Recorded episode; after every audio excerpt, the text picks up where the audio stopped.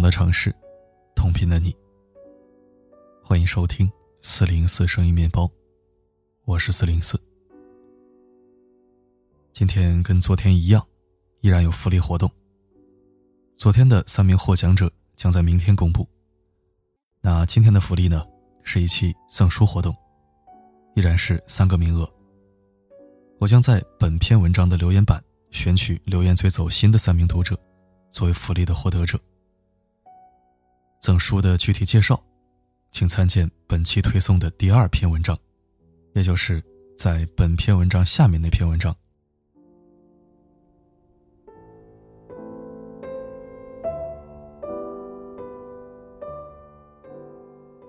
每年的十一月二十五日是国际消除家庭暴力日，也正是在前天。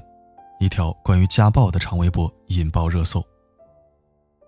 Papi 酱旗下公司的仿妆博主雨芽发文控诉前男友的家暴行为。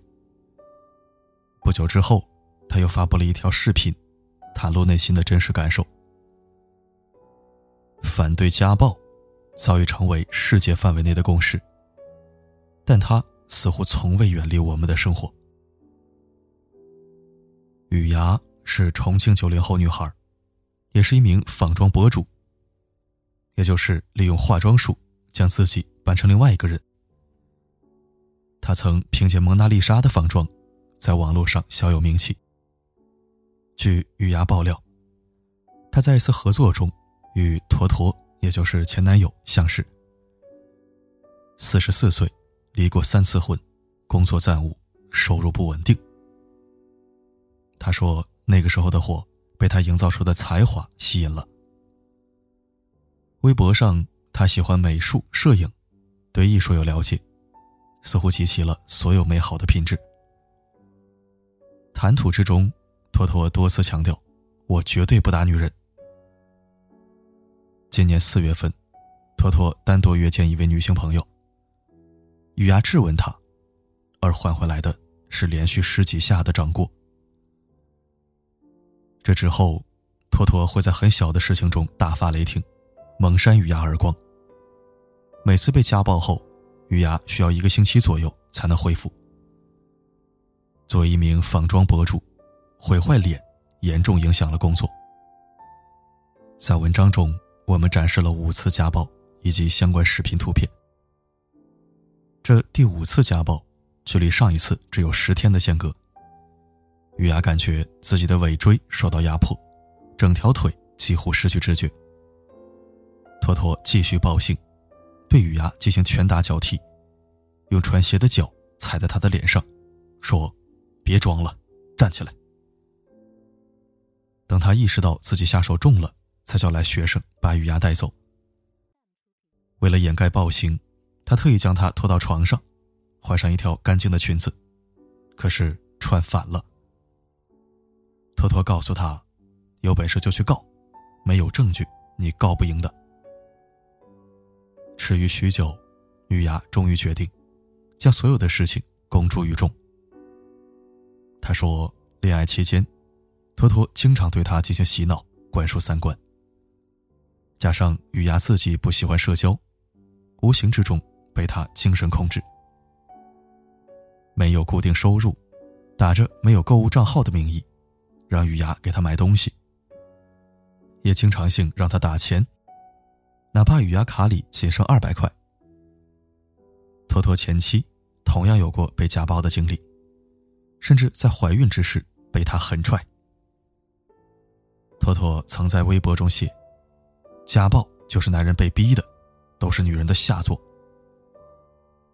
雨芽爆出消息后，托托更新了三条微博。晒美食、晒宠物，并未对此事进行回应。目前，警方已经展开调查，并核实相关信息。如果雨芽爆料的事件属实，不禁让人疑惑：为什么托托可以连骗几位女性，多次实施暴力，毫无忌惮？为什么雨芽要一忍再忍，直到忍无可忍？是时候，更加深入的理解家暴了。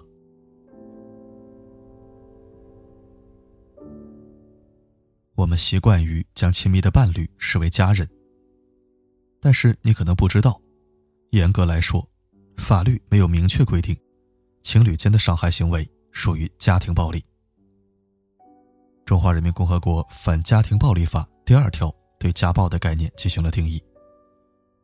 本法所称家庭暴力，是指家庭成员之间以殴打、捆绑、残害、限制人身自由以及经常性谩骂、恐吓等方式实施的身体、精神等侵害行为。负责，第三十七条又做出了补充：家庭成员以外，共同生活的人之间实施的暴力行为，参照本法规定执行。也就是说，同居伴侣之间如果存在暴力行为，可纳入家暴范畴。但并不是所有处于恋爱关系时发生的侵害都可以概括为家暴。那些暴力的行径，有另外一个名字，叫。故意伤害。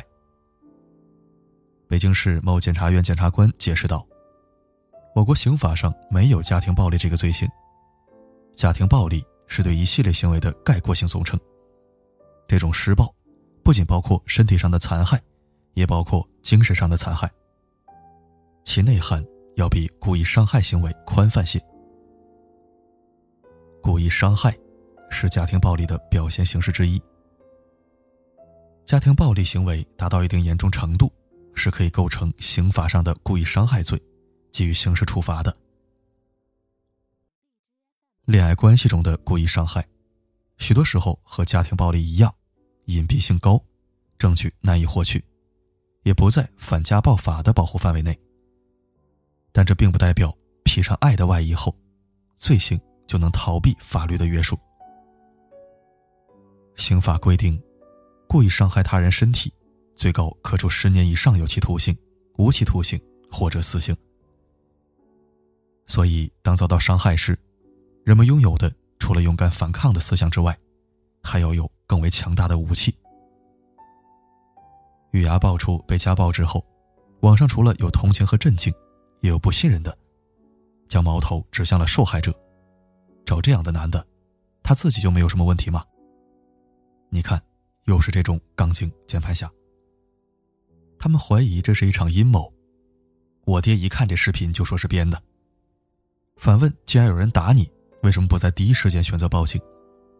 家暴这件事情，对于看客来说，或许只是一场围观，但是对于被施暴者来讲，其中的挣扎、煎熬，已经独自吞咽过很多遍。在评论区。很多人自述着和雨芽一模一样的经历。全国妇联统计数据显示，有百分之二十四点七的家庭都存在着不同程度的家庭暴力。平均每七点四秒就有一名女性遭到丈夫殴打。每年有十五点七万妇女自杀，其中百分之六十是源于家暴。而受害者平均遭受三十五次家暴之后。才最终下定决心选择报警。反复纠结，不敢声张，被施暴者的困境比想象中更加糟糕。在 TD 演讲中，有类似经历的 Leslie 深入剖析了被家暴者的心理。在结婚的前五天，她被丈夫勒住脖子，按住头，狠狠的撞墙。被伤害之后，Leslie 依然选择嫁给了他。丈夫真诚的道歉，保证不会再犯。结婚之后，丈夫口中的意外变成了常态。每一次的原谅之后，仍然会产生新的暴力。在丈夫的解释下，莱斯利甚至没有意识到自己正在被虐待。逃离是一件极为困难的事情，担心被报复，害怕自己的孩子受到伤害。即使鼓起勇气求助。舆论压力也同样没有放过他。选择和施暴者结婚，难道不是他自己的错吗？柴静曾经写下他被醉酒的小混混扑倒在街边路沿上当时的慌乱和恐惧。一个没有当过弱者的人，不会体会到那种恐惧。那些没有被暴露的东西，或许正在黑暗里悄悄腐烂。自救从不是一句口号，有些切切实实的事儿是可以做、应该做、必须尽快做的。第一，应该正视问题，走出受害者有罪论。被家暴者常常伴随挥之不去的羞耻感，唯恐被人知晓自己的遭遇。他们不会主动寻求帮助，取而代之的，是责怪自己哪里做错了，或者干脆自认倒霉，觉得命不好。这种“我有罪”的误区，甚至连受害者本身都未曾察觉。作为被家暴的一方，需要时时警惕自己的心理活动。尽管去感受伤害是痛苦的，承认爱错人也让人不悦，但只有正视伤害，才可能走出心理创伤，重新振作起来。其次，也要反思，平庸不可耻，建立正常的婚恋关系最重要。其实，很多施暴者早在初见之时就露出端倪，或是像主播雨芽遭遇的家暴男一样。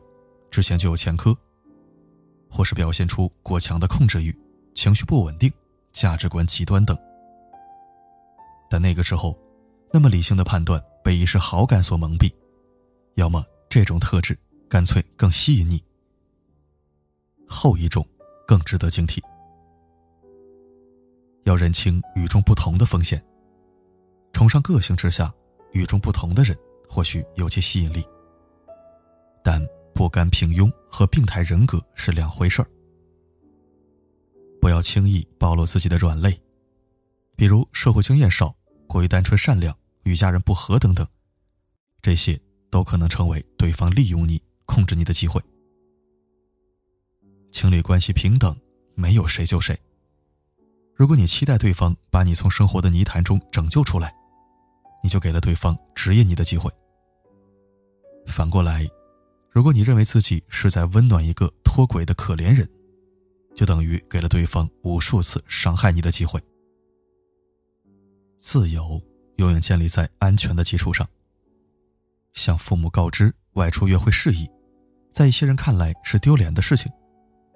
但是不得不说，如果能及时报备，很多伤害是可以降低甚至避免的。这似乎剥夺了你的自由。但我们有必要提醒自己，这不是在请求许可，而是在保护自身安全。另外，我们还要防备，制定安全的计划，将伤害降到最低。如果伴侣有暴力倾向，或者有过施暴行为，在接触过程中，你必须有所防备。第一，是事先制定一套应急预案，设想。如果暴力行为在此时此地发生，你该怎么办？正当防卫要用到什么工具？放在哪里既隐蔽又方便拿到？如果要保证迅速逃离，应该走哪条路？是否随身携带通讯工具？是否确保能及时联系到可信任的人？是否提前认识你的邻居、清洁人员、保安？危急时刻，他们是否能凭借脸熟认出你？并提供帮助。这样的计划越细致越好。第二，暴力不可避免的时候，要降低伤害，尽可能缓和对方的情绪，避免激怒对方，导致暴力升级。人身安全是第一位的，如有必要，给施虐者他想要的东西。永远别站在死角上，即使被打，也要给自己留出路。远离有危险品的地方，比如有道具的厨房、摆满花瓶的博古架等等。终极的解决方法，当然是锁住法律，这才是惩治施暴者的正路。千万不要因为施暴者的威胁就不敢报警，或认为家务事他们不会管。及时报案，并尽可能提供更多细节，尽可能详细的告诉警方发生了什么。并向其证明发生的人身伤害或财产损失，保留报警记录，取得联系方式，在二十四小时之内及时就医，保存好诊断记录等相关单据，及时记录相关的伤害或财产损失，尽量获取任何证人的陈述，必要时可使用录音笔等设备。再深的爱，也应该有坚决不可动摇的底线。再有理的教训，也不可用暴力来表达。没有人规定你必须承受家暴的绝望与黑暗，而每一次的自我救赎，都会给无数其他有同样经历的人以勇气和动力。当更多人能正确认识家暴存在的真相，抵抗这股暴行的力量就会变得更强。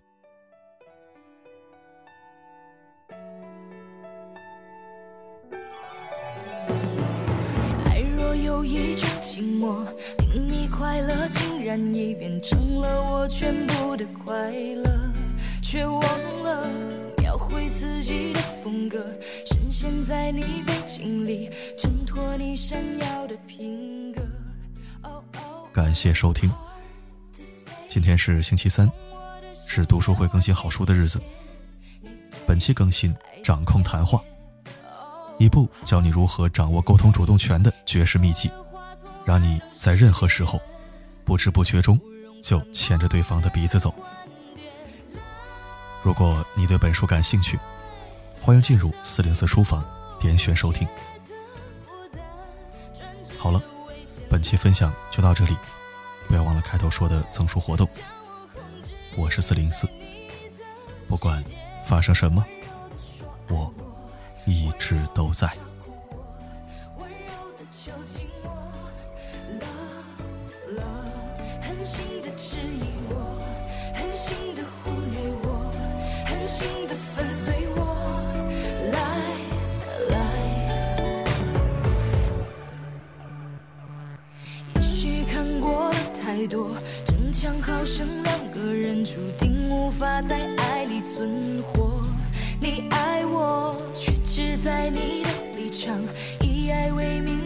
枷锁，像无法控诉的折磨。Hard to say，如果你愿意停下来一分钟，尝试着聆听我。Oh hard to say，难道你看不见现在这个我，像？被洗掉